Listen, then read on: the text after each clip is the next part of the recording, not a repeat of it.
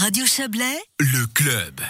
Cet hiver, les animaux pourraient être les victimes collatérales du Covid-19. En cette année de pandémie, ProNatura craint une augmentation du nombre de randonneurs à ski en montagne. Pour en parler, nous recevons Antoine Bury, responsable des réserves naturelles à ProNatura Vaux. Bonsoir. Bonsoir. Alors dites-nous, qu'est-ce qui vous fait craindre une hausse du nombre de randonneurs cet hiver? Ben, Comme vous l'avez dit, c'est un peu les conditions euh, particulières que nous vivons avec le Covid. Donc c'est clair que les gens vont avoir envie de sortir de chez eux, de se déconfiner, de respirer un air pur sans trop de virus. Donc il y a bien des chances pour que la, pour que la fréquentation dans les montagnes augmente. C'est déjà en plus un sport qui a une activité qui a le vent poupe hein, depuis plusieurs années. Euh, ça se démocratise de plus en plus. Donc, euh, je veux dire, cette augmentation, elle est déjà là. Oui, oui. Alors, elle est déjà là. Du reste, elle a eu lieu toute l'année. ça ne concerne pas seulement le ski. On a, on a, vu que dans les réserves naturelles, il y avait une influence beaucoup plus grande cette année. Et est-ce qu'il existe un, seuil critique de randonneurs au-delà duquel euh, ça pose vraiment, on va dire, encore davantage problème euh, vis-à-vis de la faune? Est-ce qu'on arrive à mesurer ça? Ben, Je dirais qu'il n'existe pas de seuil critique euh, quantitatif on pourrait dire que le seuil critique est franchi quand la faune est dérangée, en fait, ou trop dérangée. Et pour éviter de franchir ce seuil, bah, il faudrait suivre un peu les bonnes règles de conduite. Alors on va on va les préciser justement, mais pour approfondir un petit peu les, conséquences euh, sur la faune, euh, une, trop grande présence euh, humaine, concrètement, qu'est-ce que ça provoque? Ben, C'est-à-dire qu'en hiver, il y a certains animaux ou catégories d'animaux qui sont un peu au mode de survie.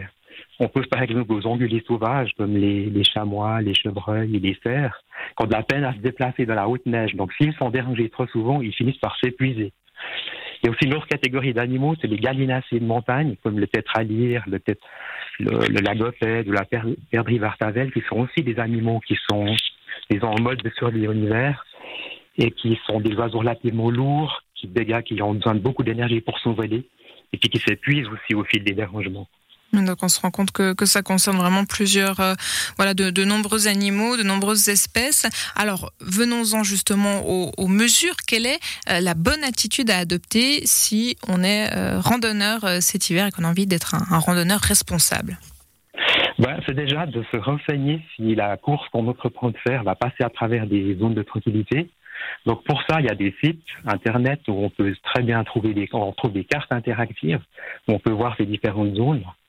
Et ensuite, si on, va traverser une zone de tranquillité, eh bien, il faut surtout rester sur les itinéraires connus. C'est surtout ça le risque, c'est la, dispersion des skieurs dans le, terrain. Et puis aussi les chiens, les chiens maintenant c'est comme ça devient un peu une habitude de certaines personnes de prendre les chiens à ski. Donc là il faut aussi les tenir en laisse. Effectivement, les, dégâts peuvent être importants avec euh, avec les chiens. Donc vraiment, si on comprend bien, euh, il n'est pas interdit de traverser les zones de tranquillité, mais par contre, il faut vraiment rester sur les itinéraires. Finalement, c'est ce qu'on dit aussi. Enfin, c'est un peu la, recommandation qu'on donne tout le temps de, suivre les itinéraires. Oui, alors c'est plus facile de le faire quand on, quand on fait du à la montée, parce que là on a une piste ou deux que tout le monde va suivre. Mais par contre, à la descente, bah, chacun cherche son petit carré de poudreuse et c'est là qu'il y a une divagation des skieurs euh, de tout le terrain.